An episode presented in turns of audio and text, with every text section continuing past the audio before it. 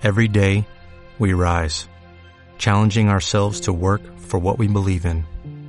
At U.S. Border Patrol, protecting our borders is more than a job, it's a calling.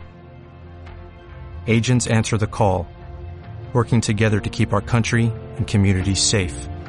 If you are ready for a new mission, join U.S. Border Patrol and go beyond. Learn more at cbp.gov/careers.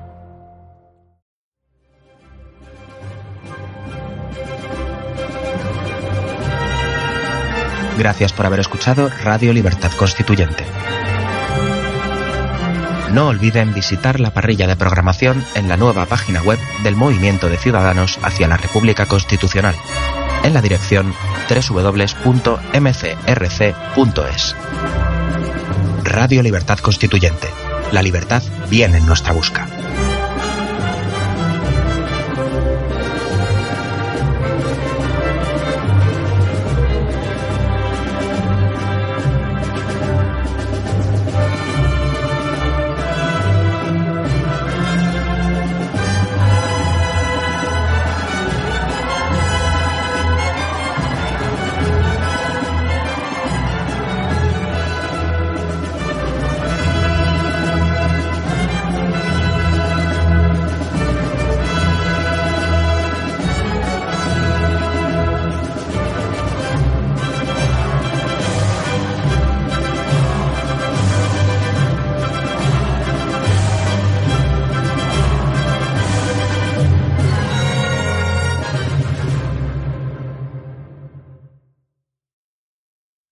Bienvenidos a Radio Libertad Constituyente.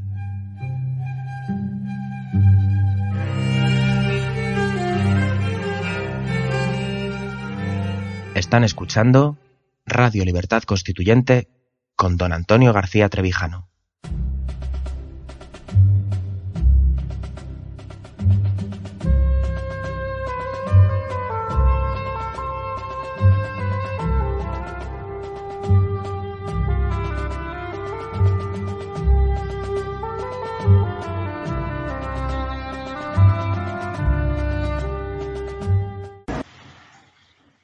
Buenas tardes, amigos repúblicos. Bienvenidos a un programa más de Libertad Constituyente TV. Les saluda Gustavo Pareja, estoy en Somos Aguas, Madrid. Eh, me acompaña en el día de hoy Vicente Ferrer desde Cartagena de Indias. ¿Cómo estás, Vicente? Muy bien, gracias, Gustavo. Hola, amigos de BCPC y de todos aquí desde Cartagena de Indias. ¿Qué tal? ¿Cómo estáis? Eh, también nos acompaña Mauricio Ramírez desde México, eh, Ciudad de México. ¿Cómo estás, Mauricio? Hola Gustavo, muy bien, muy buenos días, noches allá a los repúblicos. Es la tarde acá, ya son casi las 7. Eh, qué gusto poder estar los tres juntos nuevamente. Ah, ya teníamos bastante tiempo que no hacíamos un enlace entre los tres. Eh, bueno, eh, vamos a presentar el día de hoy primero noticias acerca de la realidad política hispanoamericana. ¿Qué tal si comenzamos contigo, Mauricio? Correcto, muy bien, así es, repúblicos. Bueno, uno de los temas que obviamente domina el tema político en México son las elecciones, ya hemos hablado de eso en, sesiones anteriores. Eh, solo que eh, he juntado algunos datos que quiero poner sobre la mesa y que los comentemos eh, sobre lo que nos está diciendo sobre la realidad de la oligarquía de partidos y su uso eh, abyecto y extraordinario de recursos bajo el lema de que la democracia es cara y es lo mejor que un país puede hacer pagarla para eh, supuestamente vivir en libertad, que sabemos que los únicos que viven en libertad son las cúpulas directivas de los partidos políticos. Entonces, para dar un poco de contexto en dónde estamos, eh, supuestamente, según las normas mexicanas, estamos en un periodo en que no hay campañas, porque arrancarán a finales de este mes hasta julio. La realidad, eh, muchas veces hemos visto, y lo, mencionamos con Rodolfo en otras ocasiones, que al, al, mexicano le gusta hacerse tonto y que lo hagan tonto, porque en este periodo entre campañas los partidos tienen derecho a seguirse anunciando, nada más que no pueden decir el nombre del candidato. y ha llegado al extremo de que hay una campaña que dice, eh, pues mira, si ganara ya sabes quién, el, público tiene entiende a quién se refiere, ¿ves? Pero eh, este ¿cómo es posible que le den la vuelta tan descaradamente a, los lineamientos y no pase nada, ¿no? Entonces, eh, la verdad es que seguimos bombardeados de anuncios y de, y de campañas y de llamados a votar y de que votar es lo que hay que hacer y hay muy pocas voces, si no es que solamente esta, que está buscando un abstencionismo activo. Eh, la situación ahorita, eh, Obrador está en punta, Obrador está en punta con más de 10 puntos sobre el segundo lugar. Uh, el segundo lugar es el partido de derecha, Acción Nacional, con Anaya, que eh, insisto está 10 puntos detrás. Y en tercer lugar, unos 6 puntos detrás del segundo lugar está el PRI, cuya estrategia genial y fantástica fue eh, echarle tierra al segundo lugar desde la Fiscalía del Estado, desde la Procuraduría General de Justicia. Hicieron una campaña mediática para vincular al candidato en segundo lugar a Naya con operaciones, sí, con operaciones que supuestamente estarían cercanas a cierto lavado de dinero, con una propiedad, pero era tan poco, tenían tan poco consolidado el caso y tanto ruido le hicieron que era perfectamente obvio que estaban utilizando los mecanismos estatales de manera política. Pero insisto que es una estrategia digna de Julio César, porque eso de atacar al segundo lugar cuando está el, el primer lugar te triplica los votos, pues en realidad ayudó a Obrador, porque los que los que no, los que se sintieron eh, no tan afectos por el PAN, en realidad se sumaron más a las filas de Obrador que a las del PRI. Claro, por supuesto. fue, vamos, fue una estrategia muy mala. El PRI por todos lados está entrando agua en su canoa. El punto, el último punto, hay un titular de ayer en, en donde el PRI estaba respaldando, el candidato del PRI estaba respaldando a los independientes, lo cual es un, a los candidatos independientes me refiero, lo cual es un signo de debilidad tremendo, porque su estrategia es, bueno, si hay más candidatos, el voto se repartirá entre más y le va a pegar al primero.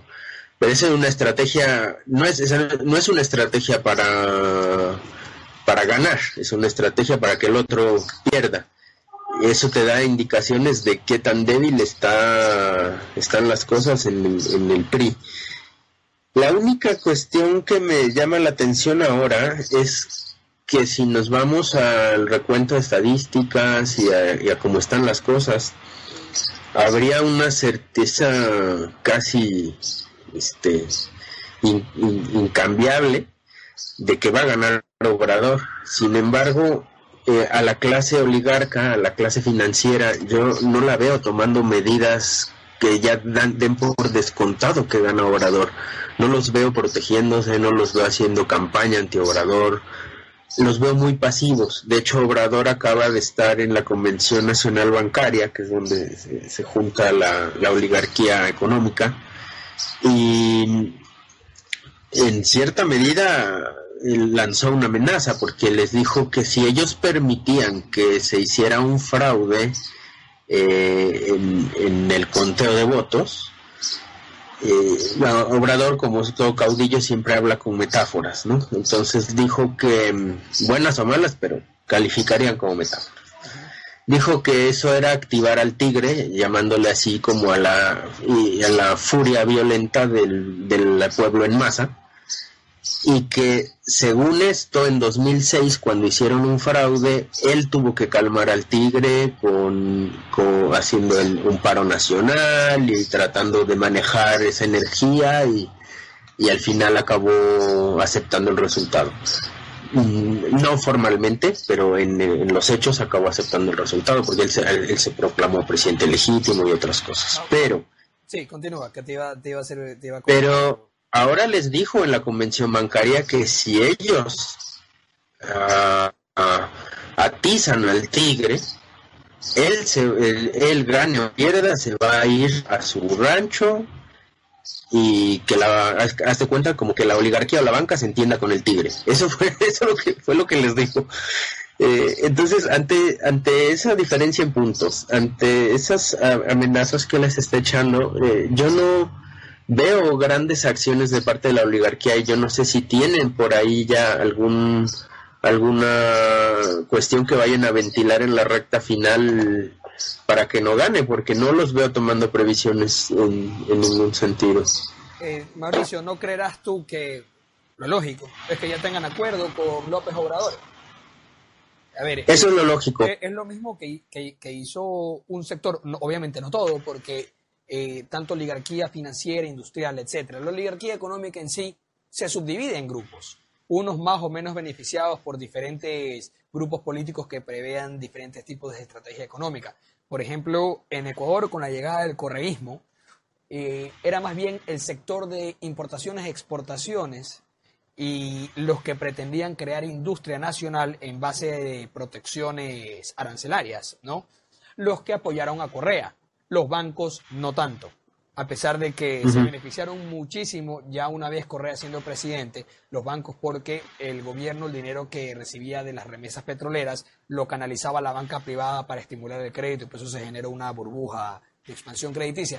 Pero eh, de una u otra manera, ciertos grupos económicos pactan con estos pseudogrupos de izquierda, eh, sabiendo que hay intereses, intereses mutuos, porque López Obrador tiene que eh, tener en claro de que necesita ciertos, ciertos miembros de la oligarquía económica con, con él, porque son los proveedores de puestos de trabajo, ¿no?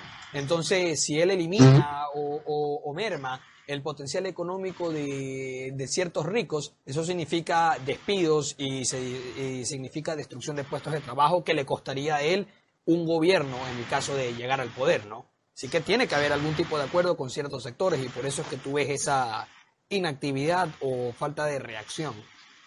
efectivamente, y qué bueno que, qué bueno que con los hechos que estoy comunicando llegas a las mismas conclusiones porque eso, eso es lo que hemos estado Em, diciendo en, esta radio desde hace tiempo, ¿no? Que él, que Obrador aprendió la lección del 2006 eh, y que está realmente con las puertas abiertas a quien sea que quiera eh, sumar, eh, sumarse a su partido, digamos, que está haciendo lo que el PRI en su momento, ¿no? Que la, la corrupción moral de su, de su plataforma sea la que le garantice eh, la reducción de enemigos.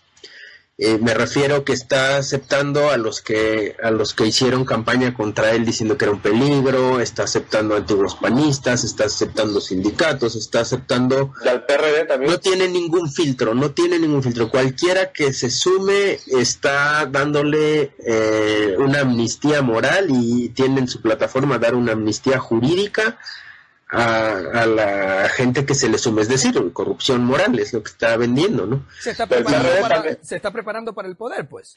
El PRD también se, le está sumando. Para hacer el PRI. Mauricio. ¿El, PRD también se, ¿El PRD también se le está sumando?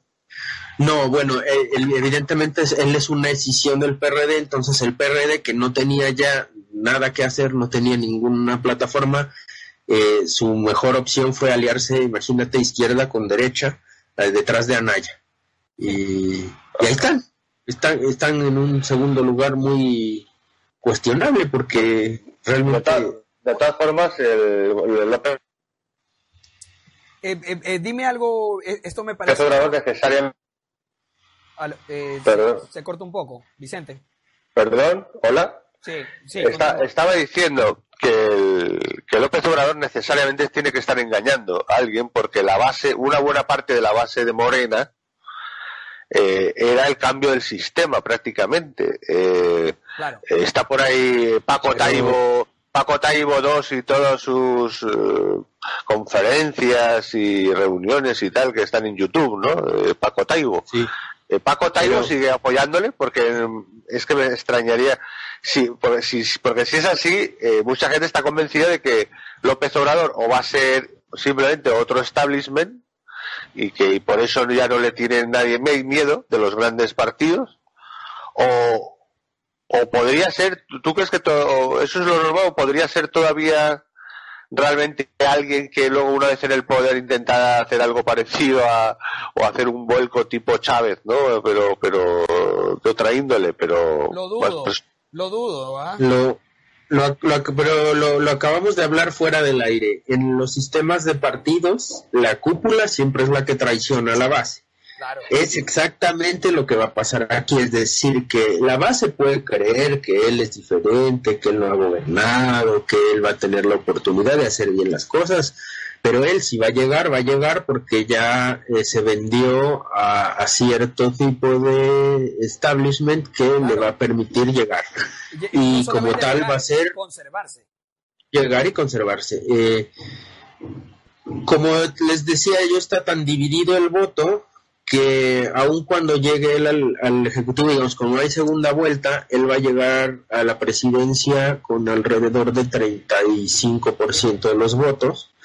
Y si eso lo llevas a la Cámara, no tiene nada, no tiene nada con lo cual hacer cambios fuertes en la Constitución, sino es con el apoyo de los otros partidos. Así que ahí tienes la oligarquía de partidos que será la gran ganadora de las elecciones, porque se van a tener que poner de acuerdo negociando concesiones. Claro, entonces viene la eh, Dime una cosa, este Mauricio, hablaste de que, de que, el, de que el PRB se unió al PAN, es decir, que hay una unión de izquierda y derecha. imagina, imagina. eso pasó en Ecuador, y, pues solamente para hacer un paréntesis, es un fenómeno de sociología política, porque en Ecuador, dime si en México es de la misma forma.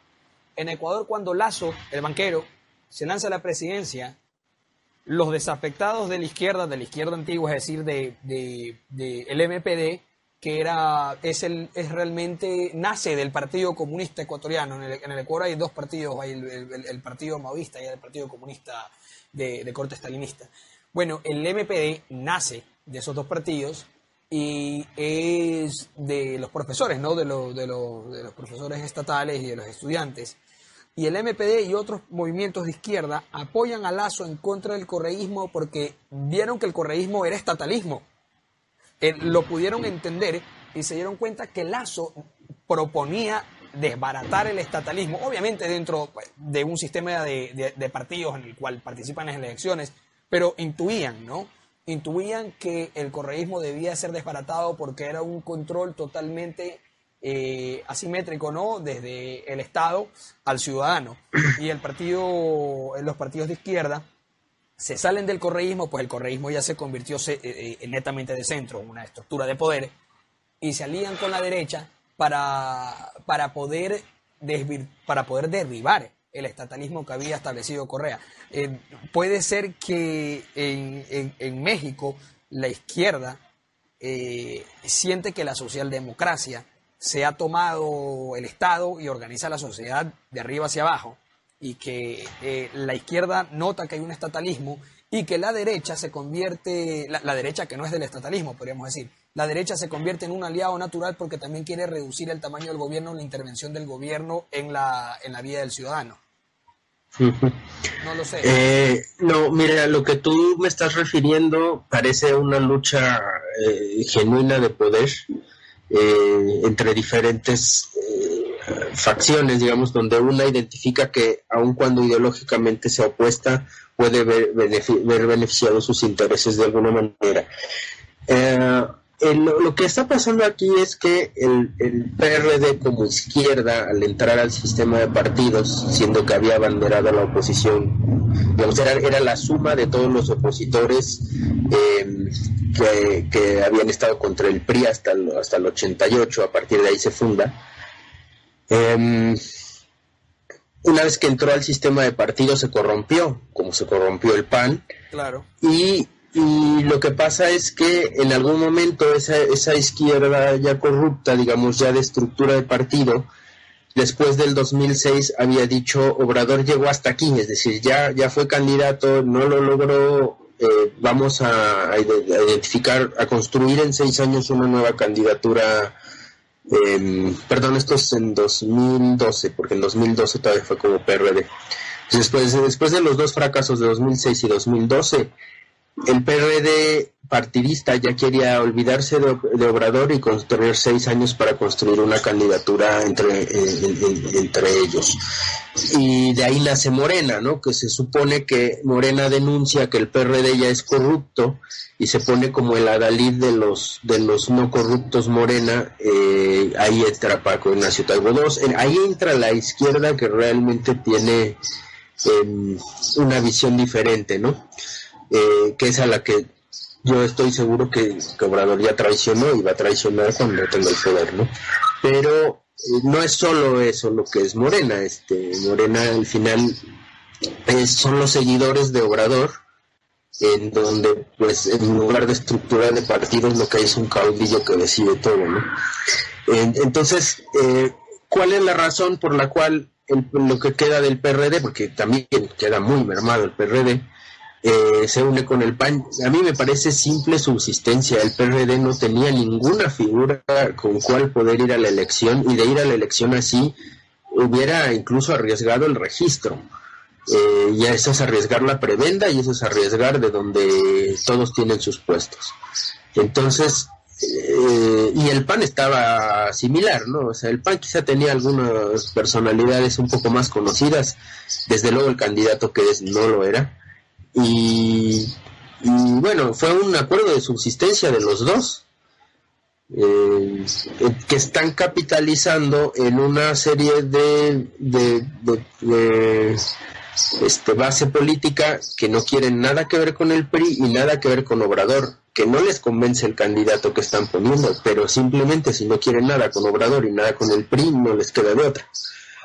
Y es eso, realmente subsistencia política. Ahora, si con eso concedo tu pregunta, me gustaría darles algunos datos interesantes respecto a cómo el estado de partidos está eh, enajenando la mente de la ciudadanía. Miren, eh, de, diciembre que empezó la pre-campaña hasta, hasta que se haga la votación, se van a escuchar 55 millones de anuncios relacionados con la elección. No todos están pagados, muchos son en tiempo de concesión, pero es, es un aumento de 11 millones respecto a la campaña anterior, lo cual significa que si tú pones una estación de radio un día, escuchas más de eh, alrededor de 100 promocionales. ¡Qué locura! Unos para ciertos partidos, otros de que debes votar, otros de que el, el Tribunal Federal Electoral va a defender tu voto, de manera que es una enajenación que... Es un bombardeo. Eh, pero, pero ya lo era, ya lo era y ahora son 11 millones de anuncios más. ¿Hay restricciones de, financiación privada para las campañas? Hay restricciones, hay, dinero público, justo era lo que iba. Los costos de el, del INE, del Instituto Nacional Electoral y el Tribunal juntos son mil millones de dólares anuales. Los partidos reciben 300, pero la pura campaña, la pura campaña de este año cuesta más que la, autoridad electoral, el tribunal y los partidos. Va a costar 1.400 millones de dólares. No sé eso cómo se... de dólares. ¿Y, dónde, y ese dinero dónde millones de dólares? Del presupuesto federal. Pero imagínate, es casi como la de Estados Unidos. En Estados Unidos me parece que fue la campaña de Trump llegó casi que a los 700 millones y la de Hillary Clinton casi 2 billones. Entonces estamos eh, hablando pero, eh, en, pero en total, ¿no? Eh, no, esto es esto es organización. De, las primeras, las primarias, ¿no? Claro, en Estados Unidos en total fue todo el proceso electoral, creo que fueron 4 billones o 3 billones, algo así. Eh, pero en México estamos hablando de más de mil, que, eh, 1.500 millones, o sea, está casi al nivel. eh, cifras parecidas a las 1.500 millones. Y, y en Estados Unidos son privadas, no salen del presupuesto general del Estado.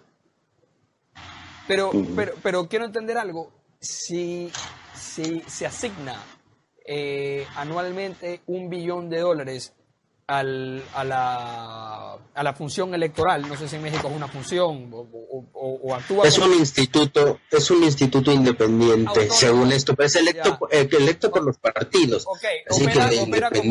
opera, como cuarta, función eh, dirigida por los partidos. Es como en Ecuador, ya es una desgracia. Y el, el, el me está diciendo que es un billón el presupuesto y asignan 300 millones de dólares a los partidos para que hagan la propaganda política. Pero adicionales a ese bien. Adicionales, es decir, 1.300 millones. Y la campaña, o sea, eso, eso, eso es su presupuesto típico. La campaña cuesta más que eso, 1.400. Adicionales a esos, ¿eh? ya, pero ¿y, en es una locura. Claro, una, ¿y, en, y, en, ¿y en qué utilizan el excedente? Para hacer publicidad. Eh, claro. Claro, para pagar eventos, para pagar puestos, para pagar este comunicación, todo. Es una locura. Pero ¿es legal? Sí, claro. Te imagino que recibirán por votos y todo eso, ¿no? Sí, ¿eh? Ah, claro, los premios. Por votos en el Estado. Exacto, exacto, exacto. entonces, es como ahora bueno, en, las, primarias, digamos, la, consulta que, se han hecho en Colombia, que gracias a eso eh, te permite recibir pues dinero, cuatro mil pesos por voto, ¿no? Entonces, claro, cuantos más votos tengas, puedes tener ya más para campaña, ¿no? Claro, te premian, te premian, te premian por votar. Para, para, para que tengan un ejercicio y luego lo podamos comparar con España, Ecuador, Colombia. Aquí cada voto eh, cuesta en campañas 28 dólares y medio cada voto. Cada voto. eso, te refieres, eso no, lo, paga el Estado. Eso, lo paga el Estado. Eso lo paga el Estado. Eso es lo legal. Es lo legal. Porque obviamente hay muchas acusaciones de financiamiento ilegal que superan los topes. Pero por supuesto. Pero lo legal, lo legal, imagínate, lo legal son 30 dólares por voto es una locura. Es, lo que paga México, por carajo. Sí. que Podríamos hacer aquí, son, aquí son cuatro mil pesos, no, llega a dos dólares. ¿Eh? ¿Ya ves? Pero entonces nos, nos dicen que eh, la democracia es cara y que es una característica inherente, que si quieres democracia tienes que hacer esa inversión. a través de 55 millones de anuncios en cuatro meses. es una locura. Pero, si en Estados Unidos no le cuesta un dólar al gobierno. Pero amigo, pero esa realidad no la conoce el, lector Eso, eso un poco nos recuerda, vamos a hacer referencia pues a, lo que decía don Antonio, es decir, lo que escribe en la teoría pura república, ¿no? en la cual, en, eh, ¿qué es lo que tiene que pasar? Debemos ir a, menos coste porque los, primero porque las instituciones deben de dejar los foros, ¿no? Los foros materiales, los foros, eh, pues bueno, las instalaciones. Y segundo, porque en el mundo de hoy ya, pues con, Internet, los foros, tal, que realmente eh, debería, debería disminuir, ¿no? Eh, o, por lo menos la, influencia de lo que es lo, lo, que se le acusa, lo que se le acusaba, lo que al voto uninominal, ¿no? Que era y, que no esté subvencionado por el Estado era pues que las grandes corporaciones pues serían las que eligiesen a los tal, ¿no? Eh, esto se ha demostrado que no es verdad, ¿no? Se demostró desde, desde Obama y desde antes, es decir, no, está eh, comprobado. a, través de Internet, a través de Internet Obama eh, eh, con, donaciones de un dólar, de cinco dólares y tal, eh, llegó a tener más, más, más presupuesto que, Hillary Clinton con todas las corporaciones y lobbies y, grandes empresas de, todo el establishment socialdemócrata. ¿no? no solamente eso, Vicente, que es verdad, porque hay estudios empíricos de eso de ahí, sino que Trump en su campaña solamente el 30% de las donaciones provenían de eh, grandes grupos de interés y ricos. El resto, todo venía de ciudadano promedio y con, y con un presupuesto muy inferior al de Hillary Clinton, le gana las elecciones. Porque, ¿qué sucede? los activistas o aquellos que eran fanáticos o seguidores o adeptos de Donald Trump que simplemente querían que gane, comenzaron a hacer ellos por su cuenta propaganda política en Internet a costo cero. Claro, y además, eh, por lo que está diciendo Mauricio, eh, fíjate si es absurdo ese gasto publicitario, porque claro, imagínate esos, esos cientos de millones de anuncios que ha dicho que ha dicho Mauricio, pues eh, con coste en televisión y tal, pues claro, eso es una barbaridad en dinero, debe haber movido una industria publicitaria gigantesca. Entonces, pues mientras que eso es absurdo al lado de la realidad de que los expertos más o menos están analizando que Trump, eh, eh, gracias a su proyección mediática, aunque fuera dos tercios o cuatro tercios o cuatro quintos eh, en contra negativa, se calcula, no me acuerdo cuánto era, una publicidad, no sé si eran de, no sé, si siete mil, ocho mil o diez mil eh, mil, o 10 mil, o sea, mil millones de, dólares. Es decir, lo, que, lo que la publicidad gratuita le había hecho a Trump. Claro. con lo cual, el, gasto en publicidad es absurdo en, las elecciones políticas. ¿no? Claro. Yo nada más quiero eh, acabar con una, o sea, esta, este tema de México, acabarlo con la cuál es la ecuación entonces del consenso político en México.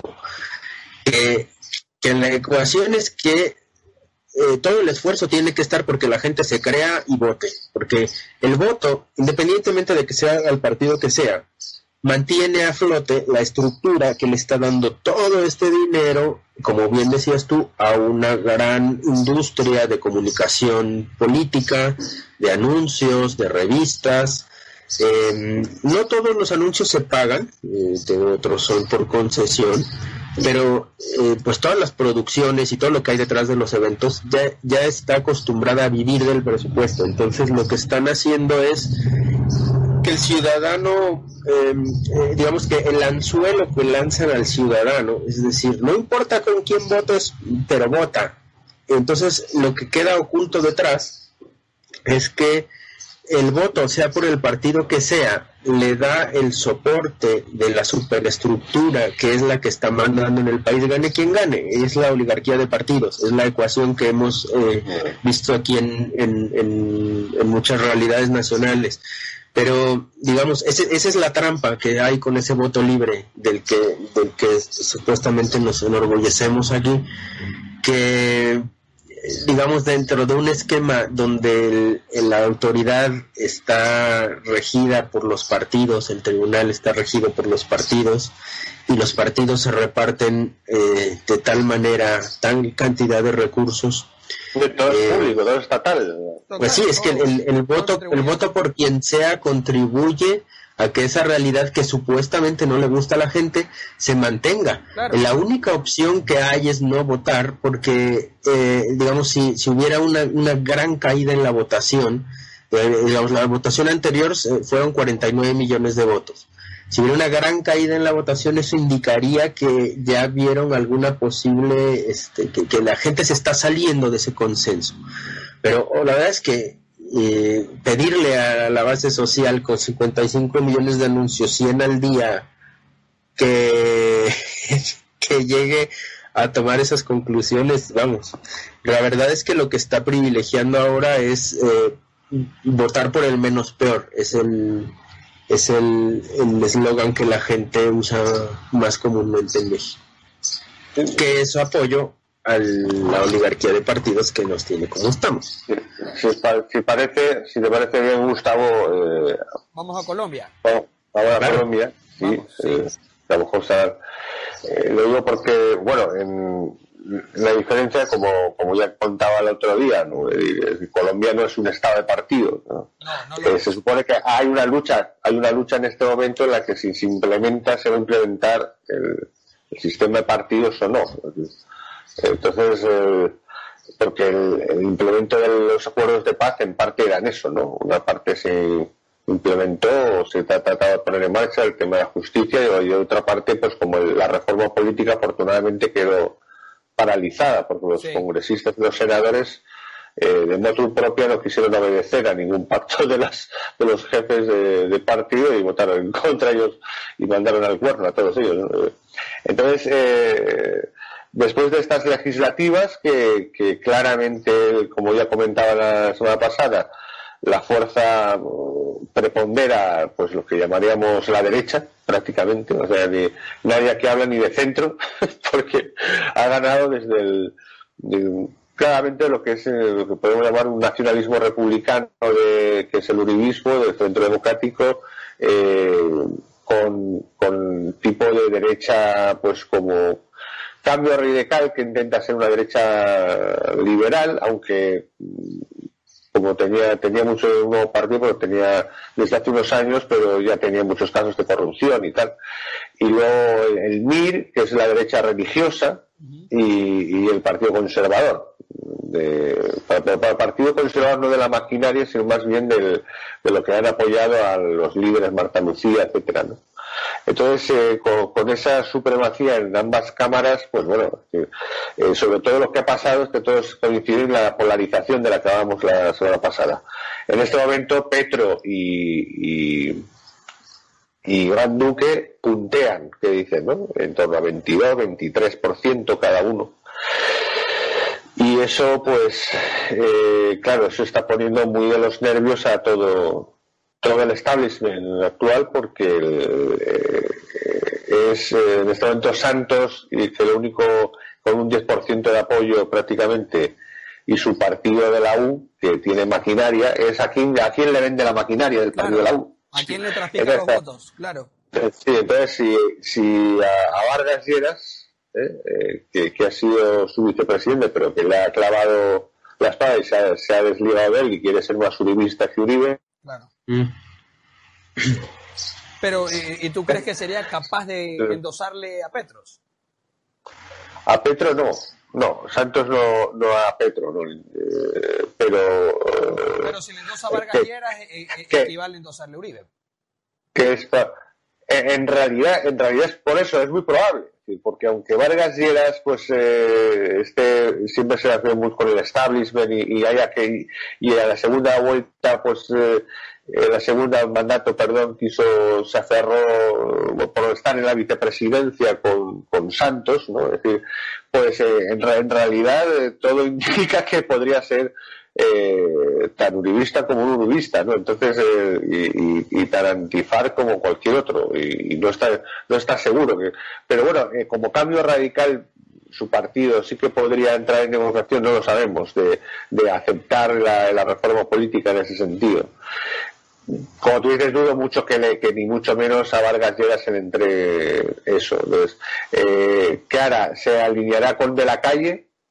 de la calle, eh, eh, que es el que el gran que, tipo que ha hecho lo del, hizo lo de La Habana, el gran negociador, eh, tiene el Partido Liberal, pero ha, fracasado en estas elecciones legislativas. Bueno, el liberal quedó casi primero, creo que primero en, en donde, el Congreso, también por, por bajada espectacular de, que bajó también el Partido Liberal, pero sobre todo el Partido de la U y eh, o, incluso entregar a Fajardo ¿no? y a lo, que es el polo democrático que era la antigua izquierda comunista y tal y el, los verdes eh, en ese sentido lo que está claro no a Petro jamás y que es la prueba por la cual eh, sabe muy bien aunque ha sido el promotor de todo este fiasco que que, Petro sería la izquierda de verdad de la buena de, la, de las FARC and Company, ¿no? Es decir, por eso eh, eh, Santos lo que quiere es aferrarse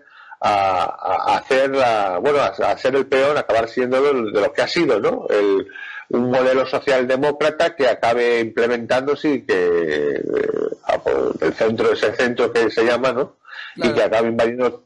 Entonces que quiere potenciar eso, pero es que está fracasando, está fracasando hasta en eso, porque lo que, lo que se están viendo en las urnas es que los colombianos eh, están hartos de, de, lo que se ha hecho, ¿no? Y de lo que y, de esa de, de esa eh, relativismo socialdemócrata en todo, ¿no?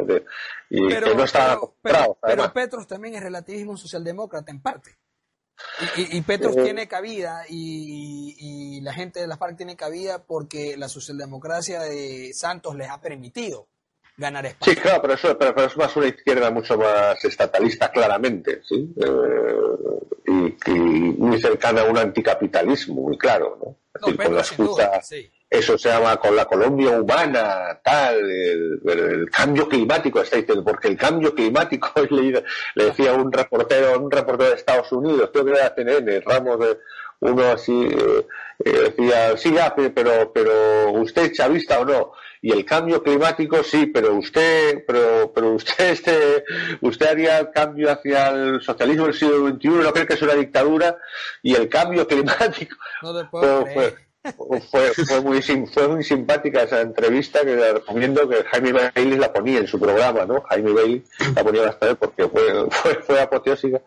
Entonces, eh, claro, eh, eh, sin embargo, los colombianos, pues como que se están radicalizando en ese sentido, ¿no? Unos los que tenían cierta cierta tendencia a querer que pues romper como sea con las oligarquías tradicionales y a, y a que todos quedan patas abajo que claro, son menos porque cada vez se ve más claro lo de Venezuela, pero se deciden por Petro y, una gran mayoría, es decir, como estaba diciendo Clara, eh, Claudia López, ¿no? La, la, fórmula de vicepresidenta que está llevando Fajardo, el Partido Verde, diciendo que eh, eh, si llega Iván Duque con Petro a la segunda vuelta, los uribistas no ganan por 2 a 1, sino ganan por 3 a 1. Entonces, y, no, saben qué hacer para intentar de, descabalgarlo.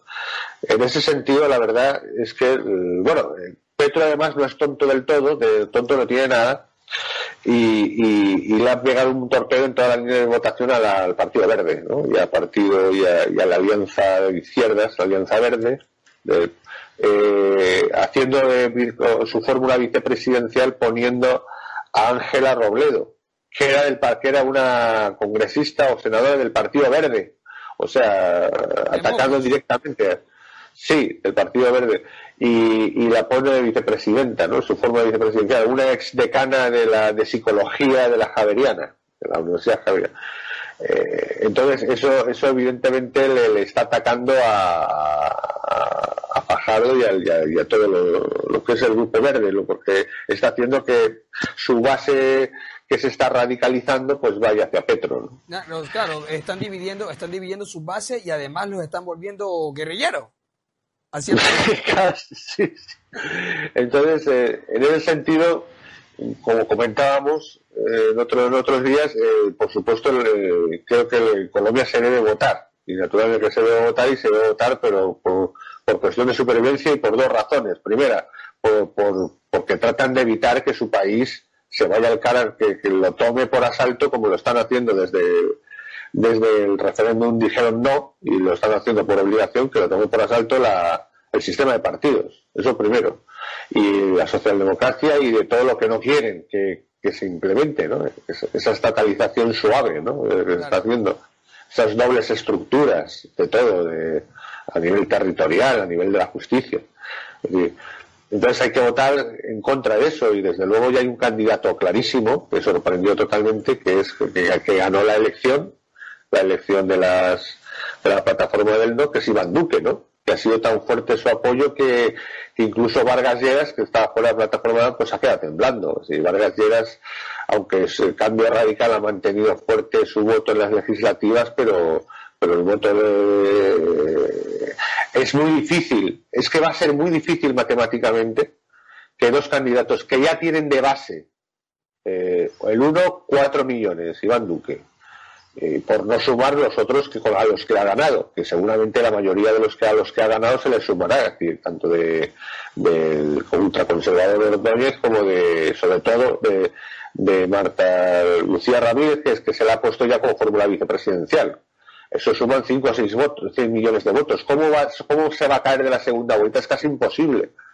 O sea, tiene que haber una realmente una campaña brutal, cosa que habrá, por supuesto, pero para intentar que eso ocurra. Eh, igual que con Petro, aunque parezca mentira, Petro, eh, oye, pues, pues, ha ganado 2 millones, cerca de 3 millones de votos, ¿no? Y con el sparring que le pusieron, pues, pues si se le suman los votos, 3 millones y pico. Es que es muy difícil. Claro, lo primero por instinto enseguida dijeron Fajardo, oye, o, nos subamos todos los del centro o, aquí no hay la menor posibilidad. Pero claro, es imposible. ¿Cómo se va a sumar Fajardo, que, es la quinta esencia de la, de, la ética política ¿no? en Colombia? El, hombre que no y sin mancha, que jamás ha sido manchado por ningún partido político. El gran gestor independiente de Medellín y Antioquia. ¿Cómo, cómo eso y el su partido, partido verde que sé que era del verde verde, del verde de, antiguo de Mocus y tal, se va a mezclar con el partido, el, viejo partido liberal de todas las corruptelas de siglos el de, de, de, la, de la calle de la calle, el candidato de la calle no se puede, es que es, imposible, ¿no? Y entonces, ¿qué va a hacerse? Con, con aún Vargas Lleras, el viejo zorro baja de Vargas Lleras, ¿no? Que es, claro, eh, una cura, porque Vargas Lleras ya lo consideran de derecha pura. Entonces, eh, es que eh, lo, tienen casi, de verdad, es, es, muy difícil, pero vamos a una, a una primera vuelta, claramente, a no ser que ocurra, pues bueno, que tratarán de hacerlo, como hicieron con la segunda vuelta, ¿no? De, entre Santos y Zuluaga en su la relación, que fue una robada absolutamente. Pues amanecerán cosas de corrupción, me imagino, o ataques, o Dios sabe qué brutalidad de ataques, pero eh, tal como está la sociedad, es muy difícil que no se llegue a la segunda vuelta sin esos dos candidatos. Y desde luego, si llega, si Petro llega a la segunda vuelta y Iván Duque llega a la segunda vuelta, vamos, eh, sería extremadamente raro, sería un suicidio para el que todo el establishment se agarrase a Petro sería suicida. no, sé si se atreverían, sería una gran, sería un gran reto, ¿no? Habría que, habría que verlo en esa posición. ¿Qué hacen? O sea, odian a muerte al uribismo y todo lo que representa, ¿no? pero claro, necesitan la socialdemocracia. Eh, son, eh, se, se atreverían con Petro, sería, sería una gran bueno, es que Petros, Petros, Petros, Petros, por llegar al poder, por llegar a algo que nunca ha llegado, él sería capaz de ofrecerles a ellos socialdemocracia y, y estos aceptarían. Porque Uribe, no les daría esa oferta. Y ellos preferirían correrse el riesgo teniendo una buena oferta. Si, si al final se atreven a eso, ¿no? Porque Petro, hay que conocer a Petro, es un personaje, ¿no? Eh, Petro prometerá lo que quieras, pero luego hace lo que se le pone en la cabeza, como demostró en Bogotá, y, si, tiene que paralizarlo todo, lo paraliza. Es decir, eh, a diferencia de López Obrador, Petro pone en marcha lo que crea, ¿no? Conveniente, cueste lo que cueste. Eh,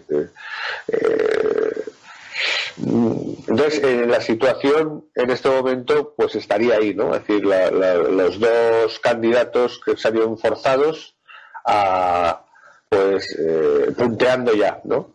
Y a la espera de qué va a hacer Vargas Lleras, porque su maquinaria de cambio radical ha demostrado estar engrasada y ahora a convencer a cómo tritura al partido de la U para que se le una, claro, pero claro, Santos eh, detesta como tú dices, es que, es que está entre 10 eh, espadas y la pared y, un barranco, ¿no? Entonces, que, ¿qué voy a, apoyar a Vargas Lleras? Pero si a lo mejor acaba siendo más eh, tan uribista como Uribe, ¿no? de la derecha. Eh, eh, es una posición que en este momento está como muy complicada a, la espera de qué movimiento magistral va a hacer todo ese gigantesco centro del establishment, ¿no? Desde el centro izquierda, centro derecha, ¿no? Todo ese centro, ¿qué va a hacer, no? Un poco como eh, bueno, en el caso de Estados Unidos es muy diferente, evidentemente. en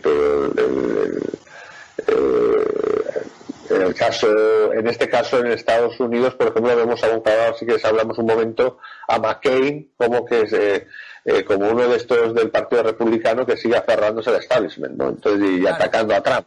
Atacando a Trump. Es que en Estados Unidos es diferente porque, porque la masa popular puede meterle un latigazo al establishment cosa que no sucede en otros regímenes. Y de, hecho en Estados Unidos la elección de Trump fue un latigazo al establecimiento republicano especialmente, más que el demócrata. Y además, porque ya terminando lo de Colombia, eh, porque, eh, como dije también, va a ser fundamental para lo que pasa en Venezuela. Es decir, eh, alguien eh, anti, anti, si, anti ese sistema que se, está, se ha tratado de diseñar ¿no? desde, desde La Habana, de ese sistema y apoyado por esa socialdemocracia internacional, eh, a, alguien que suba ahí, eh, evidentemente, eh, y si encima es de, pues de la órbita uribista, que, es decir, estamos hablando, recordemos que Uribe es el tipo que entró en Ecuador si hacía falta, entró en, atacó a Angostura persiguiendo a, la, Reyes, cuando, mató a Reyes y a, y a, Jojoy y tal, y se hacía falta se metía en Venezuela. O sea, no, entonces, no si tiene que meterlo hace. En ese, en ese sentido sí que podría haber un jaque definitivo en Venezuela. Entonces es, es, fundamental lo que ocurra. Y en esa situación, sin duda harán algo, ¿eh? no me creo que esperen a la, muerte tranquilamente al cadalso todo semejante estructura, ¿no? semejante monstruo de, establishment, ¿no? algo hará. Vamos a ver qué, qué hace, ¿no? Pero desde luego estar en, en, una, en una difícil coyuntura estratégica, porque no se pueden liar entre ellos. ¿Cómo se va a liar? Como, se, como he dicho, ¿no? Los unos, eh, ese gigantesco centro de izquierda-derecha, que ya entre sí no, hay forma de, eh, de la calle, cómo se va a liar con Fajardo, Fajardo cómo se va a liar con Vargas Lleras. Entonces, eh, cada vez las posibilidades de que realmente los dos extremos, como se dicen aquí, lleguen a, la, a, las elecciones como favoritos, se está cumpliendo. Y, eso, ¿queréis comentar algo sobre eso? No, no, no, me, parece que si llegan los dos extremos a, eh, ahí va a ser interesante porque vamos a ver cuál es la verdadera inclinación del establecimiento colombiano. Exacto. y, es eh, será el momento en que se saquen los guantes. Yo tengo el presentimiento de que serían con Petros. Serían capaces de elegir el estatalismo antes que la nación, ¿no? Como diríamos en términos de la teoría política de, don Antonio. Sí, porque, exacto, porque eso les asegura, eso les asegura a ellos, al menos en el corto plazo, eh, participar del Estado. En cambio, con el uribismo, eh, la participación sería menor. Eh, pensaría yo. En principio sí, en principio sí, desde luego, claro. Pues si quieres. Sí, ya estamos, por, estamos por terminar, oye. Este, quería, antes de terminar, pues ya dedicar unos últimos minutos a una nota que hizo César Vidal, una mm. publicación de un artículo en el diario Cartagena, creo que se llama en contra de don Antonio García Trevijano. del día de hoy, me parece. ¿Qué fecha es? Perdóname el artículo. Si lo tienen ahí a la. No sé si es de hoy o de ayer. A ver, te digo. Um, es, del 19 de marzo de hoy. Es de hoy, sí. Sí, no, yo, yo no sé, sabía lo del programa, pero que lo haya puesto por escrito, ¿no? Sí, el programa de radio, ¿no? Sí. De, YouTube está. Bueno, el, la cuestión es la siguiente. ¿Cuál es el afán de César Vidal de atacar a una persona que ya no está en esta realidad? Ya lo tocó una vez. Al, día siguiente, creo, del fallecimiento. ¿Por qué hacerlo nuevamente? Eh, ¿Cuál es realmente su móvil? es una cuestión que llama la atención. Yo lo veo inmoral porque está atacando a alguien que no le puede responder y la está atacando de una forma innecesaria. Eso en primer lugar. Segundo lugar, él ha eh, referido en su artículo ciertos hechos, según él, que desvirtúan cuestiones que don Antonio en vida había expresado. Cosa que no es verdad y aquí lo vamos a comentar por un breve momento. Sé que desde luego no es cierto. Pero lo que sorprende es la mala fe, la, intención de atacar. Es además tratar de sectarios o religiosos a los miembros del MCRC. Y le, aquí le, envío yo directamente a César Vidal. Si tú crees que somos sectarios o que yo en la particular sería un sectario por seguir ideas científicas de Antonio García Trevijano, te equivocas. Lo que menos soy es un misticista como tú. Tú eres un misticista oriental, César Vidal. Y escribes libros de historia, sin ser un historiador, pero bueno, hace cierta labor de investigación sobre misticismo oriental. A mí me interesa la ciencia, ciencias sociales, la biología y la física. Soy un abogado y llegué a estudiar a Trevijano por sus conocimientos de filosofía política, filosofía moral y derecho, además de historia. También es un hombre que además ha estudiado psicología de las masas, lo que se conoce como psicología social, y teoría evolutiva, porque utiliza todos estos, estos, estas ramas, lo que, se, lo que se conoce hoy como los estudios biosociales. Y querer, en primer lugar, desmerecer la calidad de los estudios científicos de Trevijano sin siquiera referir una sola crítica científica es por demás absurdo y pueril de parte de Vidal. No, además, totalmente arrogante y, sin base, y contrario. Estamos pensando que eh, él no es un académico reconocido en realidad, César Vidal, eh, eh, aunque, aunque, lo tenga fuera, el- aunque aunque lo fuera. sí. Pero bueno, que tenemos gente de la, incluso de la altura de Gabriel Albiar, no sé, o incluso mucho más, de Dalmacio Negro, que, eh, claro. han, valorado absolutamente la obra, la- el significado y la, la trascendencia de la obra de, Fue la de Argentina. Claro, Pero claro, y, de- otros, efectivamente. ¿no?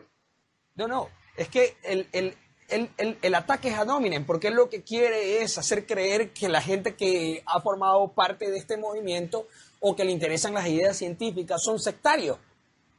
No, y además se agarra, si ves en el artículo, Gustavo, eh, eh, se agarra a, una, a cuatro o cinco eh, detalles, es decir, que es algo que es muy habitual en, en César Vidal, que es alguien, por cierto, que yo, yo he seguido mucho porque me, me encanta lo- lo- la, la gente que tiene talento para, para comunicar, es un comunicador muy bueno y, y- y ha sido un divulgador eh, un divulgador histórico bastante decente en cuanto a que eh, no se no, no ha no se ha tragado del todo todo lo que es eh, pues bueno la historia la que tiene que ser historia oficial ¿no? del estado de partido Claro, intenta, intenta ser un revisionista que algo de mérito puede tener, no se lo quito.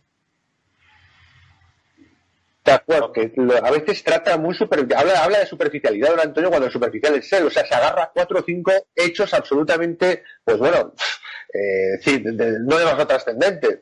Lo, lo, de, lo que se decía, eh, lo, que le- lo que se decía de, de su obra, que estaba en la Biblioteca de Congreso, que era el único español, siempre hab- habló desde el punto de la ciencia política, De como teoría filosofía política, exacto. de teoría política.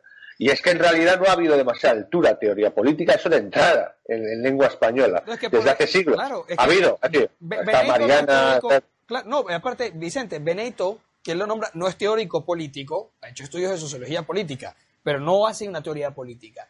Ortega y Gasset no es un teórico político. Ortega es un desastroso. eh, no, es un filósofo. Es un filósofo, claro. Eh, Primo de Eh, Rivera tampoco era un teórico político. Podría haber No, sido además- un- un- tal vez una- un, experto de la acción política, sí, pero no era un teórico Sí, político.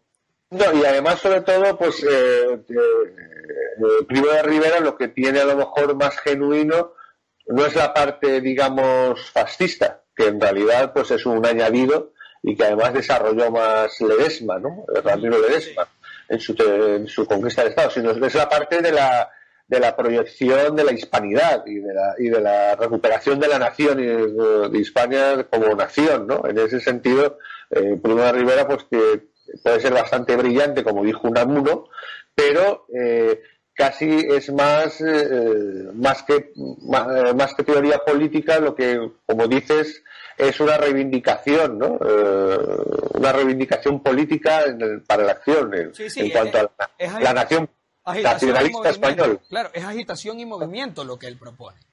Eh, dinámica de grupo. No, no es teoría política. y recuperar la identidad hispana Sí, y claro. esas cosas, ¿no? No, má- Más que, más que Sí, una me- teoría de la estructura política. Sí, de Mauricio.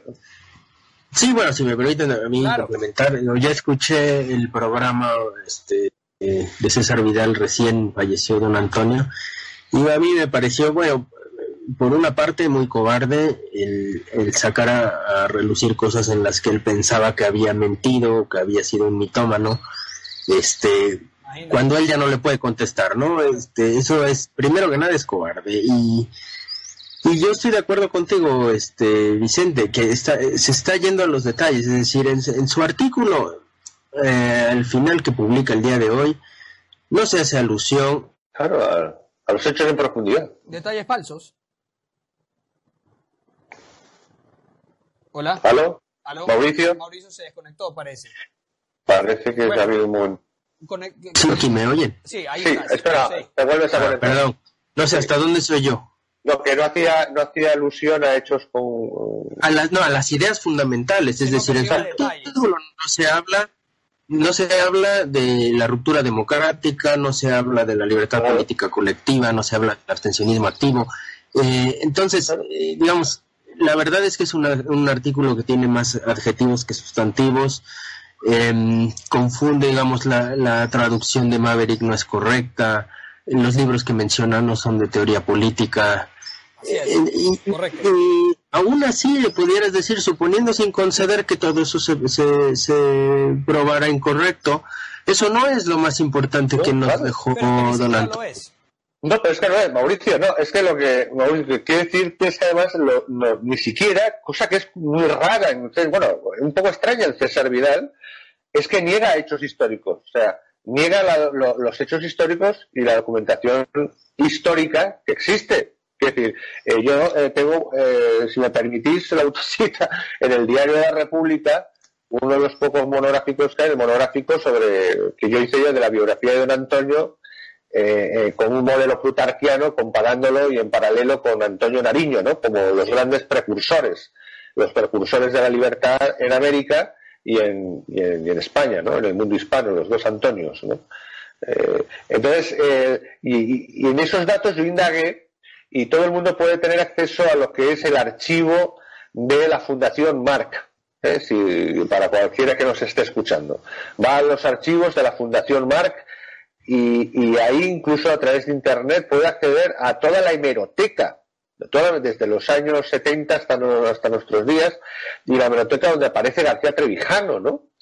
Y García Trevijano, eh, pues bueno, es, el es quien primero funda la Junta Democrática, la preside, gana, o sea, es quien preside y dirige la Junta Democrática, que era, que era la única, por cierto, que existía dentro de España, porque hacer la oposición fuera de España está muy bien, sobre todo si te paga el Politburó, pero del Kremlin, del Kremlin, pero si estás dentro de España es más complicado, ¿no? la, la Junta Democrática es él, es él quien dirigía, coordinaba, o sea, no era un tío, no era un pirata, lo pone César Villar como un personaje un poco pijotesco, claro qué simpático personaje que, que apululaba, ¿no? Por ahí con buenas intenciones y con... No, no, persona, no pero llega, llega más porque dice que no puedes empatizar con él porque no tiene la bonomía del Quijote. Exacto, no, sí, además, cosa que demuestra que no ha estado en su vida con él. Es decir, porque yo, desde luego, en su casa, don Antonio apenas te conocía y, y si pensaba que tú tenías cierta valía por algo, enseguida te daba eh, toda la confianza del mundo como si fueras de la familia, ¿no?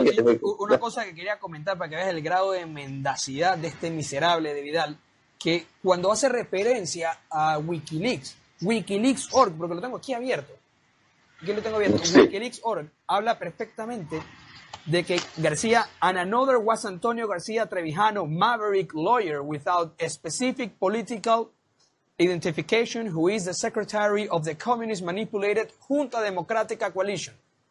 Los americanos, la CIA, tiene perfectamente claro que Trevijano era el secretario de la Junta y que era un Maverick. Ellos lo nombran Maverick, es decir, que no tenía ningún tipo de afiliación, no sabían qué era. Y pensaban, porque eso es lo que creía la CIA, que él era parte de el movimiento comunista o que los comunistas, el Partido Comunista, manipulaba a la Junta. ¿no? Y el, infeliz de Vidal dice que Trevijano era un tonto útil de, de, la Junta, ¿no? de la Junta Democrática. Bueno, lo que hay que explicarle a Vidal es que en primer lugar los americanos cometen este error muchísimas veces, la CIA comete este error muchas veces, de que no entiende a profundidad la naturaleza política de los movimientos extranjeros a los cuales quiere infiltrar o de los cuales quiere recabar información. Y eso ha quedado demostrado con todos los fracasos que ha tenido Estados Unidos en política exterior, especialmente en Medio Oriente y en, la guerra de Vietnam. Por ejemplo, en Medio Oriente, Michael Sawyer, que fue agente de la CIA, director de la, de la, de la estación ALEC, eh, eh, explica perfectamente en el libro Imperial Hubris cómo la CIA eh, fracasa consistentemente, por ser obstinados, en interpretar las ideas políticas o las estrategias de sus enemigos. Aquí lo que la CIA no pudo entender es que Trevijano, al ser un maverick y al meterse en la Junta Democrática con el Partido Comunista, era porque él sabía que tenía que utilizar el Partido Comunista para la ruptura. Y él sabía que era factible eventualmente derrotar en la militancia, en la dirigencia a Santiago Carrillo porque lo derrota. Por algo era, lo derrota, por derrota. hay, una, hay unas elecciones fuera de, España, no sé si en Bruselas. Exacto. Y él sabe, fue, sí, fue en, en Francia me parece que fue, esas elecciones. Y, y, que Trevijano le financia el viaje a Santiago Carrillo. Y a Tierno Galván también, me parece. El, la cuestión es que Trevijano sabía que él podía hacerse con, con, la militancia de los movimientos de izquierda porque le tenían confianza a él. Eso es lo que sí, claro, él, ha dicho pues aquella manifestación en un teatro, ¿no? Presentando un libro en Madrid del sesenta y pico. Eh, en fin, el que venía eh, él fue casi, casi fue un padre fundador de uso del sindicato del primer sindicato independiente de España, del que se hizo en y, y la prueba está, Vicente, la prueba está de que era posible de que él se tome la militancia, es decir, a, las bases, y, se vuelvan sus seguidores o sus adeptos. No, pero, que lo, meten preso, lo meten preso precisamente para evitar eso, pues. Esa es claro, porque es el, es el, poder sin controla, por, eso lo pone en la cárcel. Por eso decir, se podía llevar el partido, se podía llevar la militancia de izquierda. Felipe González le pide que lo pongan en la cárcel. Exactamente. Porque sí, porque si no, no había forma de dirigir hacia donde querían. La cuestión está que, que los americanos eh, no se preocuparon de, saber cuál era la, finalidad de la Junta Democrática, porque los comunistas habían pasado por la piedra, fíjate, de firmar de que en el periodo constituyente aceptasen eh, eh, hacer las, las, Cortes Constituyentes o el Congreso Constituyente o la Asamblea Constituyente a partir de, circunscripciones uninominales que eso es un suicidio para un partido de izquierdas y el fondo lo sabe. Eh, claro, y lo habían aceptado, ¿no? Es decir, ¿quién había vencido quién? Es decir, y el mismo Trevijano ya alguna vez le, he comentado, oye, la gente del llamado búnker, del franquismo, que votó no a la reforma, y lo sé porque partes eran mis parientes, es decir, eh, hubiesen antes llegado a un acuerdo contigo de, la ruptura para, para ir a, porque se fiaban del pueblo español porque estaban convencidos ha sido el éxito. Se corta un poco. Eh, con, circunscripciones uninominales, la derecha hubiera, estaban convencidos de que hubiesen ganado esa, esa derecha del búnker, ¿no? El franquismo. y don Antonio me, don Antonio me dijo, me, dijo, claro, posiblemente tengan razón. Es decir, eh, eh, yo creo que sí. yo creo que partidos, había clientela franquista. El problema de los americanos es que Kissinger, desgraciadamente, que por cierto traiciona a Nixon, eso es otra historia, pero Kissinger eh, se agarra a la solución de controlar a Europa y de tenerla eh, pues estable, pero bajo tal, con el modelo socialdemócrata, ¿no? Y todo lo que no esté en el modelo socialdemócrata les estorba, Todo lo que no esté eh, en ese modelo, en aplicar eso... No era manipulable no era manipular, les estorba, no, no, no puede. Entonces, que claro, dice, no, estos tíos eh, fuera del sistema social, de este sistema socialdemócrata que ha funcionado en Alemania y en Italia, tenemos el riesgo, tenemos el riesgo que eh, sea comunista, ¿no? Eh, también puede ser que no saliese, a lo mejor salía más de derechas o de lo que sea. Eso no les, eso les importa a los americanos, pero solo por el riesgo, solo para estar tranquilos ellos y que tenían decidido de que eh, España tenía que pasar por el tema socialdemócrata que había funcionado muy bien en Alemania y se lo encargan a Alemania. Y Kissinger, lo tiene clarísimo, ¿no? Y además habla del nuevo orden. Eh, de hecho, hay, cuando visita Kissinger en España, creo que ya había caído Nixon, no, no sé si antes de caer, es decir, eh, hay una cena y se levanta Y López Rodo, uno de los ministros, que habían hecho, por cierto, el milagro español, habla de que brindemos por el nuevo orden mundial, porque en realidad ya en el año 72, 73, 74, Kissinger ya estaba pactando con el establishment eh, de la burocracia franquista eh, que, ese tenía que ser el camino y que había que seguir por ahí, ¿no? entonces... Para terminar, Vicente, porque ya estamos pasados con el Sí, es verdad. Sí, eh, lo último es decir, porque eh, para colmo este infeliz eh, quiso disminuir la calidad científica de, ciertas reflexiones, e ideas y teorías de Trevijano, porque hay algunas, entre ellas, la, para mí las más importantes, la teoría de la, de la emoción estética, la teoría de la monada republicana, es decir, la bolsa electoral de distrito, por relación sociológica, por relación sociológica, es decir, por relación cultural y étnica, que es lo que constituye el distrito electoral y luego el sujeto constituyente, comprobado hoy en la psicología evolutiva. Puede consultar César Vidal si quiere, eh, el, libro de Righteous Mind de, de Jonathan Hyde, o también de los libros de antropología evolutiva de Boehm que corroboran esta teoría de Trevijano. No solamente eso, que la obra de Trevijano, Pure Theory of the Democracy, está siendo hoy estudiada en la Universidad de Duke por Matt Adler, el profesor de Duke, profesor de Harvard y profesor en la London School of Economics. Y mi director de tesis, Michael Munger, que es eh, eh, filósofo político y economista de la Escuela de la Elección Pública, el alumno estrella de Douglas North, muy famoso. Michael Munger, que tiene un libro publicado en, la Cambridge Press, que se llama Eligiendo en Grupos, Choosing in Groups, llega a conclusiones muy similares a los que tiene Trevijano respecto al sistema de elección en una democracia y al, y al sistema del control de la agenda política, que equivale a partitocracia. Munger está estudiando el libro porque yo se lo conseguí. Y Morgan está impresionado con el, el, el, cómo Trevijano llega a, esto, a, esta conclusión del control de la agenda política por parte de un Estado de partidos, porque es la misma conclusión que Munger llega con estudios de modelos matemáticos en computadora, utilizando como teoría original la paradoja de Arrow. Gustavo, que en definitiva que académicamente, tanto académicamente eh, como históricamente, en hechos históricos, eh, César Vidal no hace nada absolutamente. Es decir, eh, y, y es un hecho, o sea, que te intenta creer que eso es una fantasía o que, o que andamos con, con un poco con fantasías de un señor idealizado. No, estamos hablando de hechos que son reales. No estamos hablando sobre tonterías, ¿no? Tanto históricos en cuanto a personaje y en cuanto a hechos relevantes que pudo, que estaban cambiando la historia, como a, eh, desde el punto de vista intelectual y cultural, ¿no? académico. Así es, así es.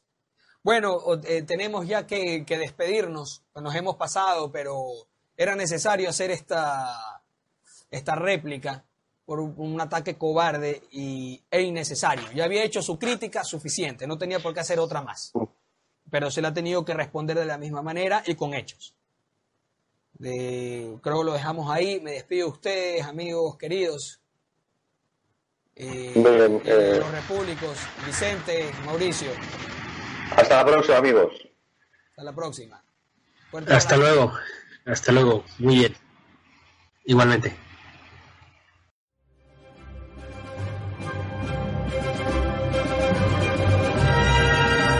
Gracias por haber escuchado Radio Libertad Constituyente. No olviden visitar la parrilla de programación en la nueva página web del Movimiento de Ciudadanos hacia la República Constitucional, en la dirección www.mcrc.es. Radio Libertad Constituyente. La libertad viene en nuestra busca.